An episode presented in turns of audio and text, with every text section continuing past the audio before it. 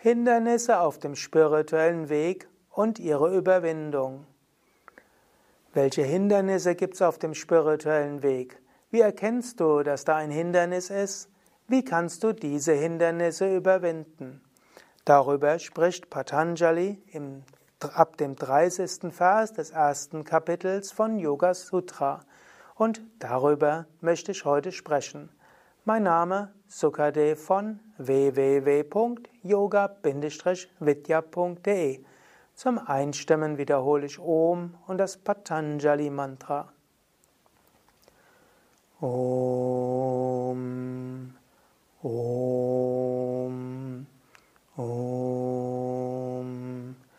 Yogena chittasya padena vacha Malam sharirasya cha vaidyakena yopa karotam pravaram muninam patanjalim pranjaliranatosmi. 30. Vers des Yoga Sutra, erstes Kapitel. Die Hindernisse für die Verwirklichung sind Krankheit, geistige Trägheit, Zweifel, Gleichgültigkeit, Faulheit, Verlangen nach Vergnügen, Täuschung, die Unfähigkeit zur Konzentration und Ruhelosigkeit des Geistes durch Abwechslung, durch Ablenkungen. Hier spricht er also über die verschiedenen Hindernisse. Und es ist gut, diese Hindernisse zu erkennen. Es hilft, wenn du dir bewusst machst, Gerade habe ich eines der Hindernisse. Nicht sagen, oh, mir geht so schlecht oder alles so schlimm oder begeistert von irgendetwas, was nicht zum spirituellen Weg gehört und so weiter. Es ist gut, wenn du die Hindernisse klassifiziert bekommst und dir dann weißt, ah, das ist gerade ein Hindernis.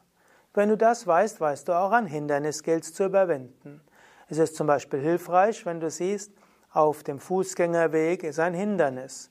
Du wirst da nicht verzweifelt sein, wieder zurückgehen, du musst auch nicht schimpfen darüber, sondern kannst entweder schauen, wie du über das Hindernis drüber kletterst oder rechts oder links vorbeigehst oder einen kleinen Umweg nimmst oder das Hindernis zur Seite räumst. Es ist erstmal hilfreich, einfach ein Hindernis, nicht weiter tragisch.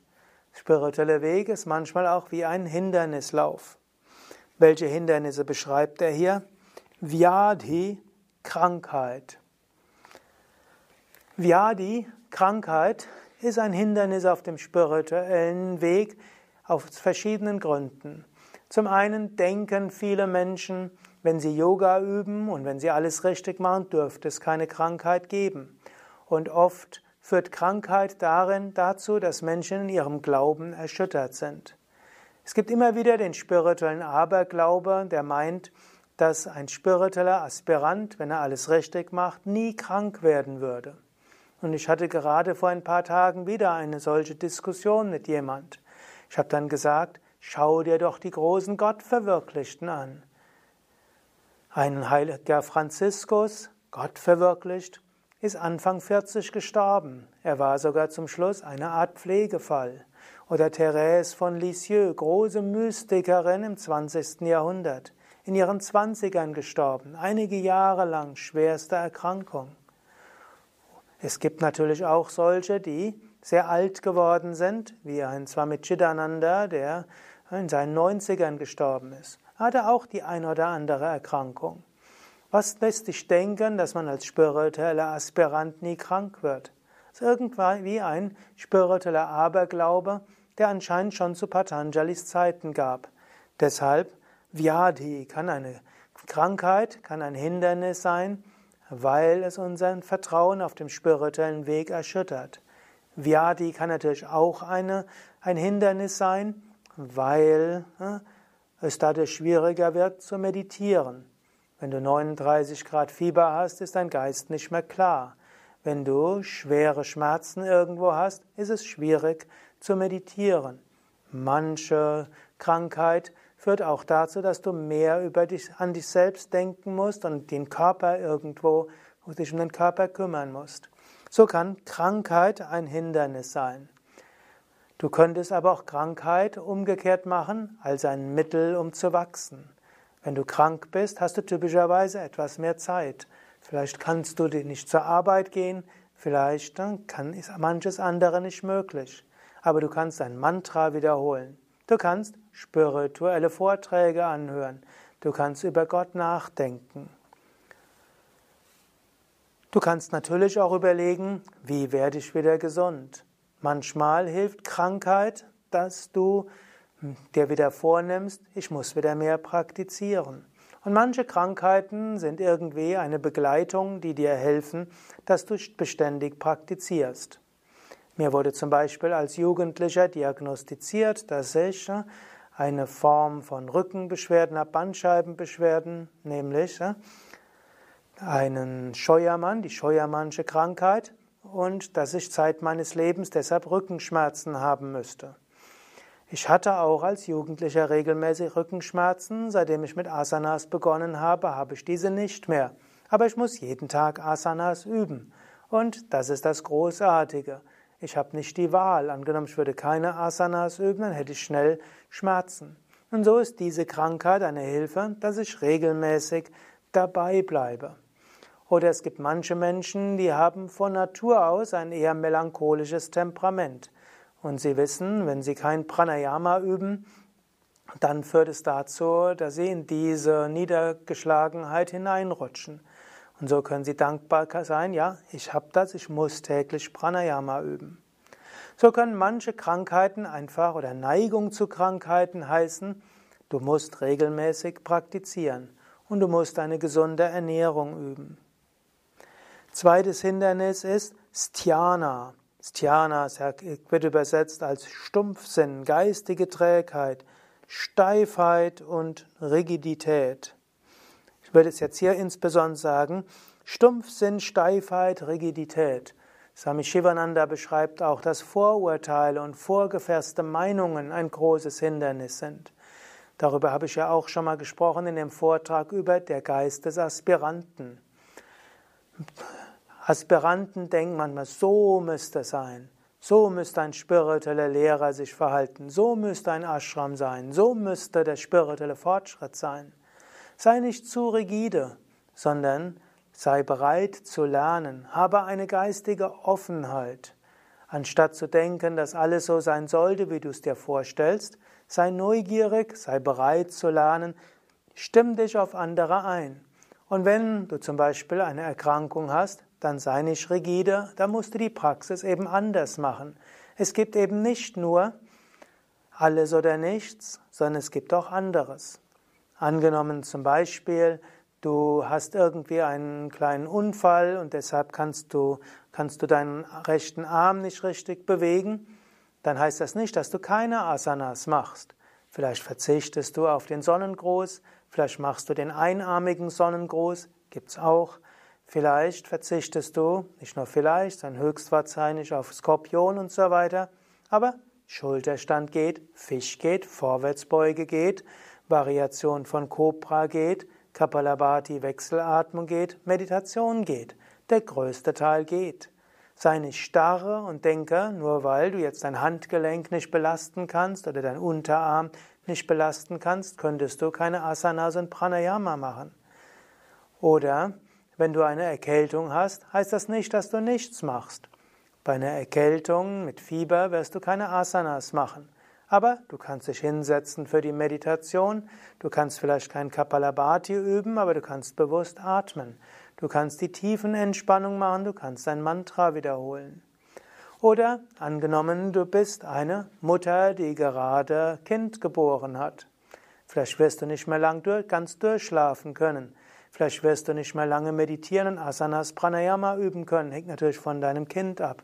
Es gibt Babys, die längere Zeit schlafen, dann ist es leicht. Aber es gibt auch Babys, die so wie Mutter sich bewegt, anfangen zu schreien. Dann wirst du in kürzeren Intervallen praktizieren. Also, Swami Shivanand hat gerne gesagt, adapt, adjust, accommodate. Stimme dich ein, passe dich an die unterschiedlichen Situationen an, lerne auf andere Menschen einzugehen. Schimpfe nicht über Yoga-Lehrende und andere Yoga-Übenden und deine Yogaschule und den Ashram. wenn grundsätzlich es hauptsächlich ethisch zugeht, dann beschwere dich nicht zu sehr, sei nicht rigide, wachse über Dhyana heraus. Drittes Hindernis, Samshaya, Zweifeln oder auch Zögern. Zweifel zählt zu den wichtigen Hindernissen. Es gibt verschiedene Arten von Zweifel. Zum Beispiel der Zweifel, gibt es überhaupt die Gottverwirklichung? Zweites ist, kann ich die Gottverwirklichung erreichen? Drittens, der Weg, den ich gehe, ist es der richtige Weg zur Gottverwirklichung? Viertens, vielleicht die, derjenige, der mich anleitet auf dem spirituellen Weg, ist das der richtige? Fünftens, mache ich es gerade richtig? Sechstens, ist jetzt der richtige Zeitpunkt? Und so weiter. So gibt es viele Hauptzweifel. Wie gehst du um mit solchen Zweifeln, mit Samshaya? Eine Möglichkeit wäre, denke erst einmal gründlich nach. Lies die Lebensgeschichten großer Heiliger und Weiser und lies, wie sie waren. Und dann weißt du, ja, es gibt die Gottverwirklichung. So viele Heilige und Weise haben die Gottverwirklichung erreicht und sie haben auch gesagt, auch du kannst sie erreichen. Also habe Vertrauen. Gottverwirklichung gibt es und du kannst sie erreichen. Und dann frage dich natürlich, ist der Weg, den ich gehe, der richtige? Und wenn in der Tradition es gibt solche gibt, die die Verwirklichung erreicht haben und insgesamt die Menschen in der Tradition sich darum bemühen, auch ein ethisches Leben zu führen, dann sei dir bewusst, es ist ein guter Weg. Und dann gehe ihn. Und wenn Zweifel aufkommen, dann folge den Zweifeln nicht jedes Mal von neuem. Gehe einmal tief, beurteile tief und dann fasse einen Entschluss. Du kannst ja auch einen temporären Entschluss fassen. Zum Beispiel, ein Jahr lang werde ich diesen Yoga-Weg gehen. Oder vielleicht bist du auch Teil der zweijährigen Yogalehrerausbildung, sage dir, zwei Jahre lang gehe ich diesen Yoga-Weg und ich werde praktizieren. Und wenn Zweifel kommen, dann kannst du auch zu deinem Geist sagen, danke für die Zweifel, aber ich habe mich entschlossen. Ich werde weitergehen. Geh nicht ständig den Zweifeln nach. Oder auch wenn du dich für etwas entschlossen hast. Zum Beispiel hast du dich entschlossen, einen Monat ohne Zucker zu leben. Dann kommt, sagt natürlich der Geist, ja, ein Stück Schokolade oder ein Bällchen Eis. Lächle deinem Geist zu und sage, ich habe mich entschlossen, ich bleibe dabei. Nicht immer wieder von neuem interpretieren. Das nächste ist Alasya. Alasya heißt Faulheit und Trägheit. Beziehungsweise vorher kommt noch Pramada. Pramada heißt Achtlosigkeit, Nachlässigkeit, Gleichgültigkeit.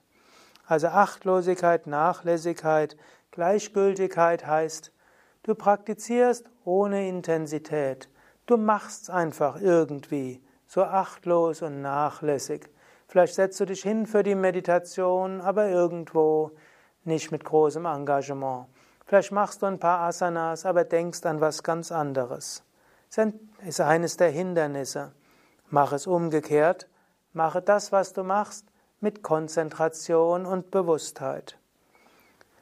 Alasya heißt Faulheit, heißt auch Trägheit. Das Gegenteil von Alasya ist eben mit Intensität. Mach es also mit Intensität.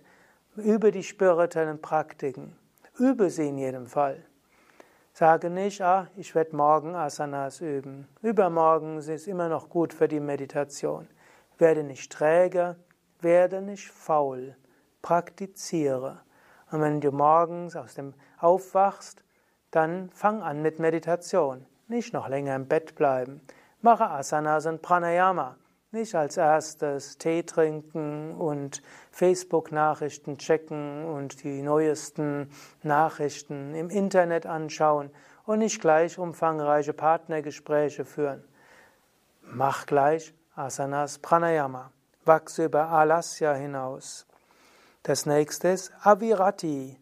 Das ist Haften an Dingen, auch Gier und Verlangen. Der Geist will alles Mögliche. Er giert nach etwas. Gehe nicht jeder Gier hinterher.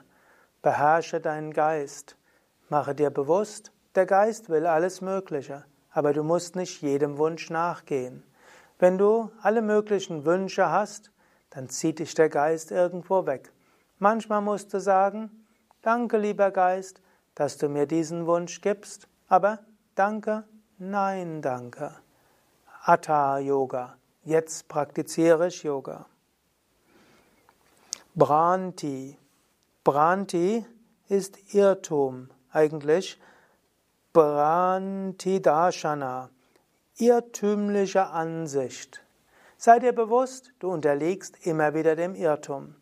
In den ersten Phasen des Yoga Sutra hat ja Patanjali auch davon gesprochen, welche Kriterien es gibt für korrektes Wissen und inkorrektes Wissen. Sei dir bewusst, manchmal unterliegst du Branti Darshana irrtümliche Ansichten, auch irrtümliche Weltanschauungen. Darshana kann eine Ansicht sein, aber sogar eine Weltanschauung. Manchmal musst du feststellen, du bastelst dir deine eigene Weltsicht zusammen, die nichts mit spirituellen Prinzipien zu tun hat. Und es gibt natürlich auch die westliche Psychologie. Es gibt Menschen, die alles Mögliche behaupten. Es gibt Schriftsteller. Es gibt auch spirituelle Modeströmungen. Das kann alles Darshana sein. Letztlich die Autorität sind die selbstverwirklichten, die gottverwirklichten Meister. Die Autorität sind die großen Schriften. Und sei dir bewusst, es gibt manchmal Pseudo-Lehrer, die etwas ganz anderes lehren und die dich in Darshana führen können.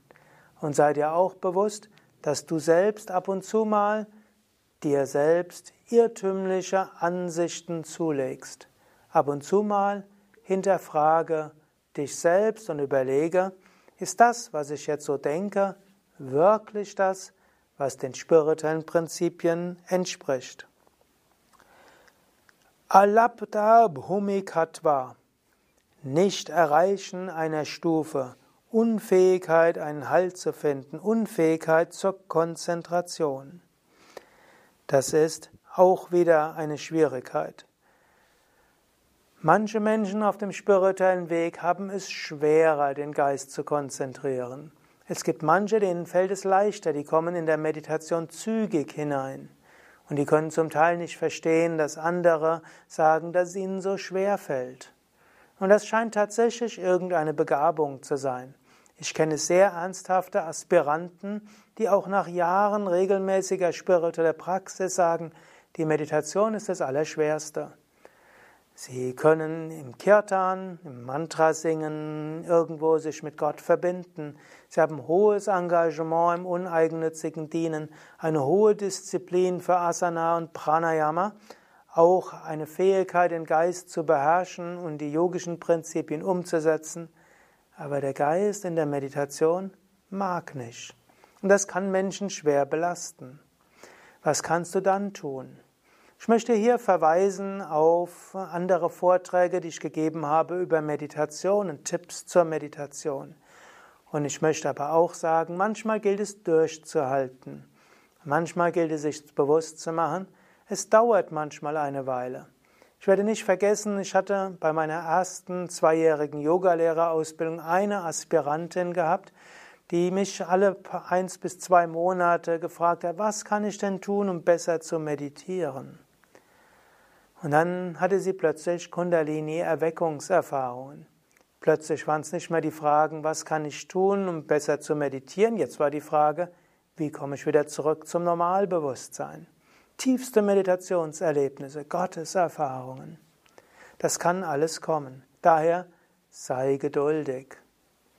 Und wenn du jemand bist, der zu Anfang der Praxis Phasen von tiefer Meditation hatte, aber jetzt es schwerfällt zu konzentrieren und jetzt der Geist irgendwo wandert, hier wieder der zweifache Ratschlag.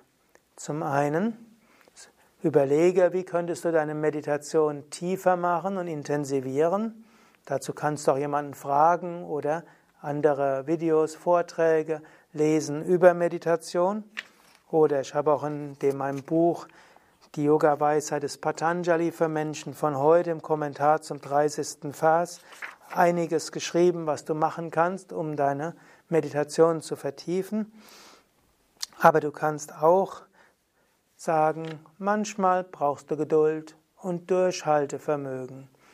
Du bekommst dann auch Mitgefühl zu anderen. Das nächste ist Anavasthitvani.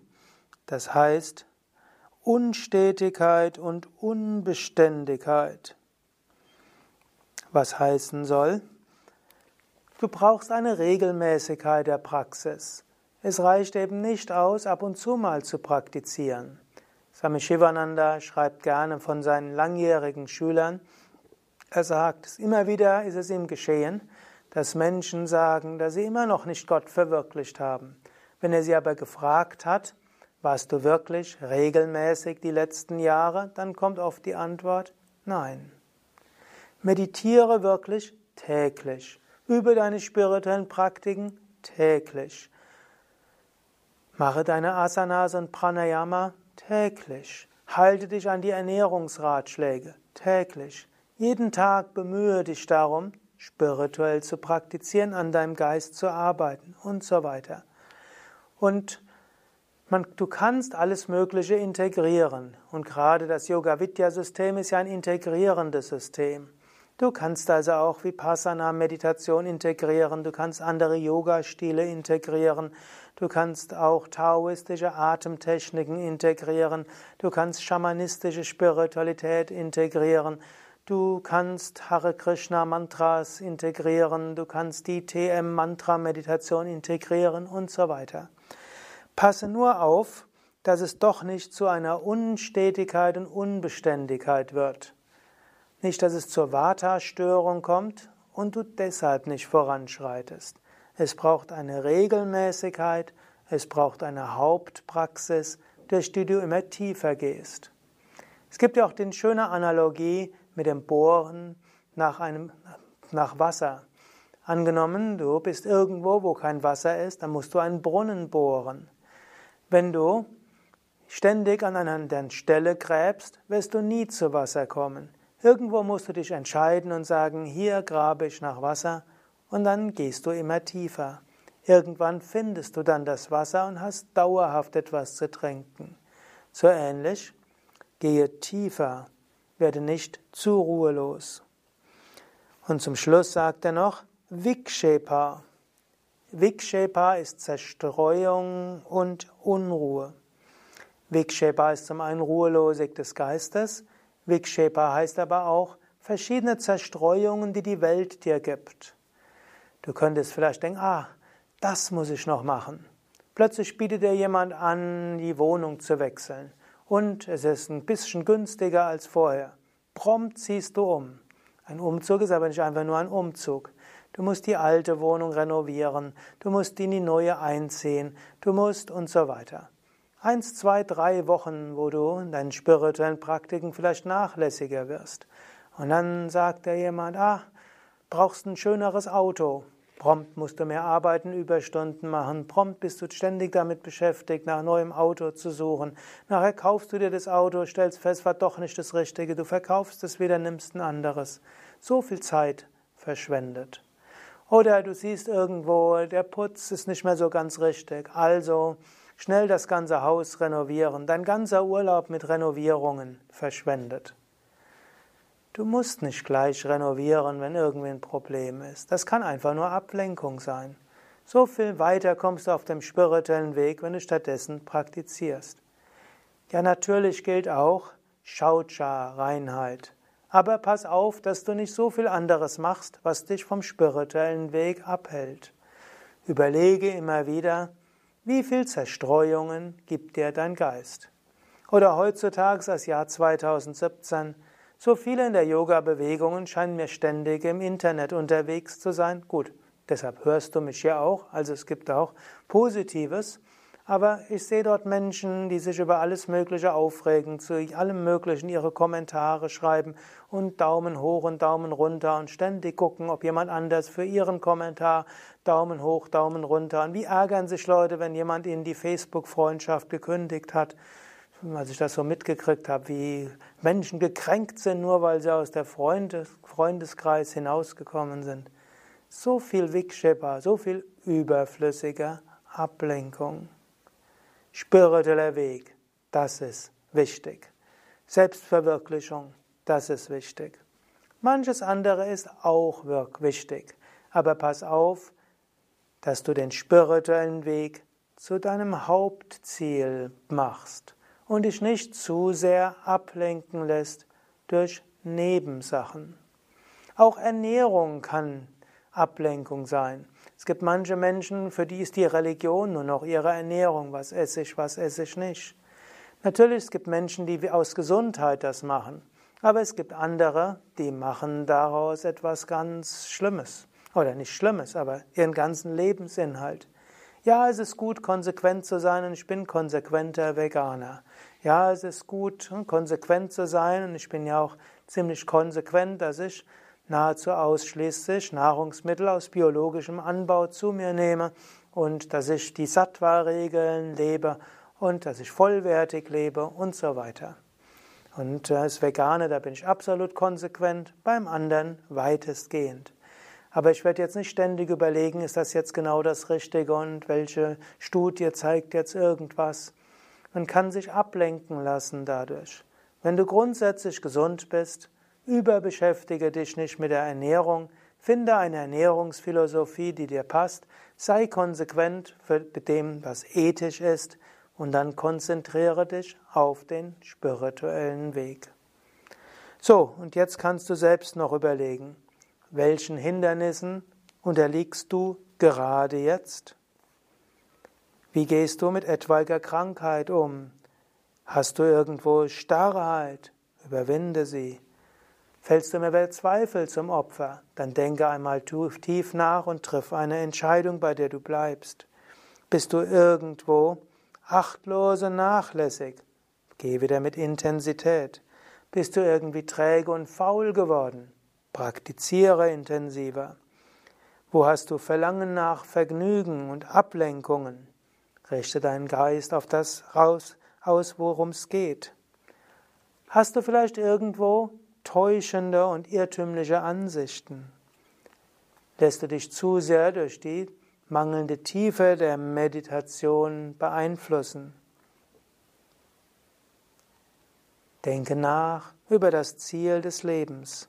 Und Patanjali gibt ja in den nächsten Phasen einige Tipps, wie du weitermachen kannst. Und da das jetzt ein langer Vortrag war, werde ich anders als anders angekündigt hier schließen und beim nächsten Mal geht es dann um die Symptome eines zerstreuten Geistes. Mein Name Sukadev von www.yoga-vidya.de